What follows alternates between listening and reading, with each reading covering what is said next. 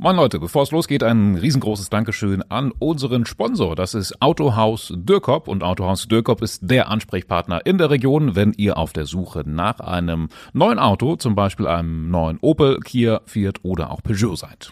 Dürkop gibt's insgesamt zweimal im Braunschweig, natürlich aber auch online zu finden unter www.dürkop.de. Da könnt ihr beispielsweise auch bequem eine Probefahrt, zum Beispiel mit dem neuen Opel Mokka vereinbaren. Heißer Termin in nächster Zeit bei Dürkop ist der 23. September. Da ist großes Herbstgrillen angesagt. Könnt ihr gerne mal vorbeischauen und sogar was gewinnen. Der Topgewinn ist ein Corsa E für 12,5 Monate for free und viel mehr. Hi und herzlich willkommen zu 5 nach 5, eurem Nachrichtenpodcast der Braunschweiger Zeitung. Hier sind Lukas und Christina und das sind die Themen, die wir heute besprechen. Skandal im Kreis Gifhorn. Ein Vater rastet beim Kinderfußball aus. Am Wochenende haben Menschen in Pappkartons auf dem Braunschweiger Altstadtmarkt geschlafen. Wir verraten, was dahinter steckt. Und nach dem verpatzten Spiel in Berlin heißt es Eintracht-Fans gegen Sportsdirektor Peter Vollmann. Ich kann mir vorstellen, also wenn man als Mama oder Papa am Spielfeldrand steht und dann das eigene Kind da auf dem Fußballplatz am Kicken ist, dann ist es schon ganz normal, dass man da mit viel, viel Herzblut irgendwie dabei ist und mitfiebert. Und es ist ja auch einfach putzig, ne? wenn die Kleinen dann da vorstellen. laufen und so. Das, das, ist schon süß. ist schon eine schöne Vorstellung. Also ich glaube auch, ich würde alles geben und richtig mein Herz ähm, ähm, ausschütten und mich freuen und ärgern, wenn es mal gut läuft oder auch nicht. Natürlich wird man wütend, wenn es mal nicht so läuft mit dem eigenen Kind oder beziehungsweise wenn man den Eindruck hat, das eigene Kind wird ähm, nicht fair behandelt. So geschehen bei einem Mini-Kicker-Turnier im Kreis Gifhorn am Wochenende. Die JSG Warenholz Schönewörde hat nämlich gegen den MTV Gifhorn 2 gespielt. Ja, dann ist ein bisschen eskaliert, ne? Ja, es kam erstmal, so wie es immer anfängt, zu einem Foul auf dem Spielfeld. Dann sind zwei Väter wohl in Streit geraten mit dem Trainer der JSG Warenholz. Die ersten haben dann schon ihr Handy gezückt und das Geschehen gefilmt, weil sie wahrscheinlich dachten, oh Gott, jetzt passiert hier irgendwas Schlimmes. Ein Vater hat sich dann wohl auch tatsächlich überhaupt gar nicht beruhigen lassen. Die Turnierleitung wurde informiert, dass da ähm, ja ein bisschen was außer Kontrolle gerät. Und als der Trainer dann schon im Begriff war zu gehen, um ja die Lage zu beruhigen, hat er sich nochmal umgedreht und dann flog ihm aus kürzester Entfernung eine Flasche ins Gesicht. Unfassbar eigentlich echt. Also der Trainer ist dann zu Boden gegangen, alle waren total geschockt, die Kinder haben angefangen zu weinen, das Spiel musste abgebrochen oh, werden. Die JSG Warnholz, schöne Wörter, die ist sofort nach Hause gefahren, die Polizei musste kommen und eingreifen und jetzt wird wegen gefährlicher Körperverletzung ermittelt. Und auf den vereinseigenen Plätzen hat der Vater jetzt Hausverbot. Ja, da fragt man sich wieder, musste es so weit kommen? Ne? Hätte es nicht irgendwie ein bisschen friedlicher auch enden können? Aber wenn, wenn einer zu viel Testosteron im Blut hat oder so, kann man, kann man ihn nicht mehr stoppen.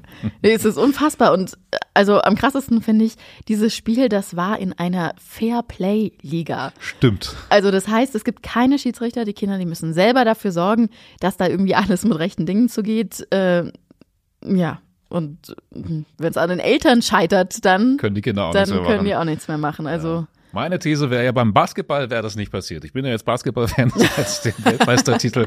Ne, da ist doch, ich meine, auch wenn man hier zu den Basketball-Löwen in der, in der, in der VW-Halle geht, da ist doch alles irgendwie ein bisschen familiärer, friedlicher und so.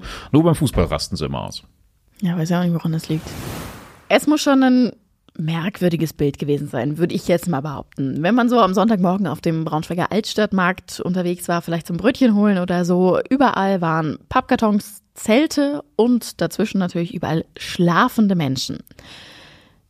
Könnte man irgendwie erstmal stutzig werden. Das Ganze war aber eine Aktion der Initiative Notruf Wohnungsmarkt. Das ist ein ziemlich breites Bündnis aus ganz, ganz breit gestreuten sozialen Organisationen in Braunschweig. Mhm. Und die fordern von der Bundesregierung einen Aktionsplan, mit dem Wohnungsnot überwunden werden soll. Und um diese Forderung zu unterstützen, haben sie eine Nacht in Pappkartons auf dem Altstadtmarkt geschlafen. Sie wollten also quasi die Situation nachstellen, in denen viele Obdachlose auch in Braunschweig ja wirklich sind.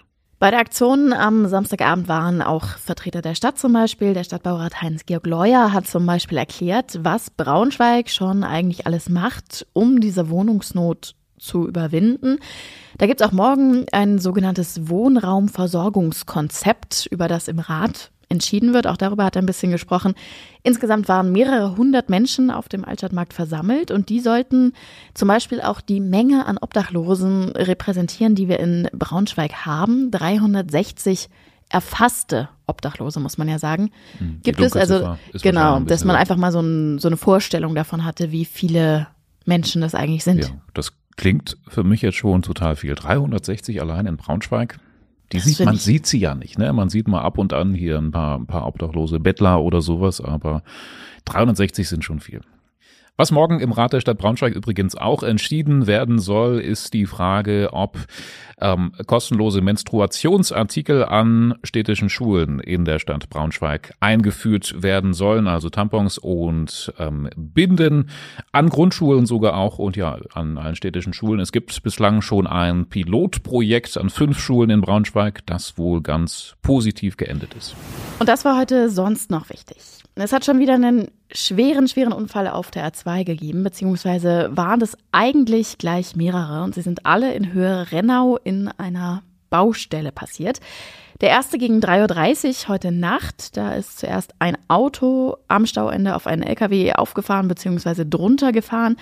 Der Fahrer kam schwer verletzt ins Krankenhaus. Gegen kurz vor sechs hat es dann innerhalb von zehn Minuten noch zwei Auffahrunfälle gegeben. Da ist aber zum Glück niemand verletzt worden, also es musste auch niemand ins Krankenhaus. Ja, gegen kurz vor neun ist dann im Baustellenstau nochmal ein LKW auf einen anderen aufgefahren. Das Führerhaus ist auch komplett in Flammen aufgegangen. Für den Fahrer kam leider jede Hilfe zu spät, weil einer der LKW Batterien geladen hatte. Dauert das auch noch mindestens bis morgen, denn diese Batterien müssen erstmal abkühlen, bevor die Unfallstelle geräumt werden kann. Am kommenden Wochenende startet ja das große VW-Familienfest. Also das wird, glaube ich, in Wolfsburg auf dem Werksgelände eine ziemlich, ziemlich große Party. Und jetzt gibt's für alle, die bei VW arbeiten oder mal gearbeitet haben, auch ziemlich gute Nachrichten, finde ich. Bisher durftet ihr ja nämlich drei Begleitpersonen mitbringen und äh, VW hat jetzt nochmal erhöht und zwar auf fünf. Bisher war es nämlich so, dass die meisten nur zwei Leute angemeldet haben und deswegen ist einfach noch ein bisschen Platz auf dem Gelände und ihr könnt jetzt fünf Begleitpersonen mitbringen. Für viele Studierende bei uns in der Region ging es heute so richtig los, zumindest für alle, die an der Ostfalia eingeschrieben sind. Da haben wir ja mehrere Standorte in Wolfsburg, Wolfenbüttel und auch in Salzgitter. Und allein dort in Salzgitter waren es heute 410 neue Erstis, die sich auf ihren neuen Lebensabschnitt freuen dürfen. Alle wichtigen Infos von wann ist die Mensa auf bis was für Sportangebote gibt es, findet ihr auf braunschweigerzeitung.de. Oh, voll aufregend. Ja. Einmal nochmal Studi sein, nee, wobei Studentenzeit war für mich nicht so das Highlight. Nee, oh doch, ich würde das. Du hast also es gelebt. jetzt, Du hast es gelebt, hast es ausgenutzt. jetzt reicht es auch mit Studieren. Ja. Aber war schon eine gute Zeit. Bei Eintracht Braunschweig ist nach der deutlichen Niederlage gegen Hertha BSC Berlin die Stimmung wieder so ein bisschen gedrückt und die Fans suchen dafür jetzt verständlicherweise einen Schuldigen. Einer muss ja immer die Schuld haben und ja, das ist aktuell mal wieder der Sportgeschäftsführer Peter Vollmann. Das ist jetzt erstmal eigentlich nicht besonders außergewöhnlich. Also Peter Vollmann hat ja, seitdem er 2019 den Posten angetreten hat, schon auch eine ganze Menge Gegenwind ertragen müssen.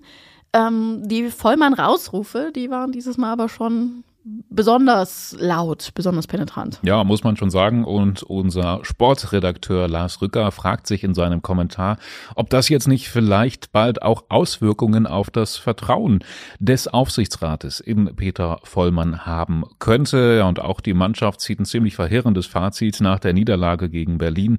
Robin Krause sagt, das war richtig scheiße. Darf man Ja. im Podcast, glaube ich, auch so deutlich sagen, wenn er es gesagt hat. Wir Unseren haben ihn Bericht, zitiert. unseren Bericht und das Kommentar verlinken wir euch. Und damit sind wir auch schon am Schluss der heutigen Folge, der heutigen Sendung. Ähm, wir wünschen euch einen schönen Feierabend, wie jeden Tag. Oder wenn ihr uns morgen früh hört, kommt gut in den Tag. Und ihr wisst, ihr könnt uns jederzeit erreichen unter 5 nach 5 at funkemedien.de. Ganz egal, ob ihr einen Themenvorschlag habt, Kritik oder auch ein Lob, nehmen wir auch gerne. Oder ihr schreibt an die Nummer in den Shownotes. Und dann hören wir uns morgen wieder. Bis dann. Tschüssi.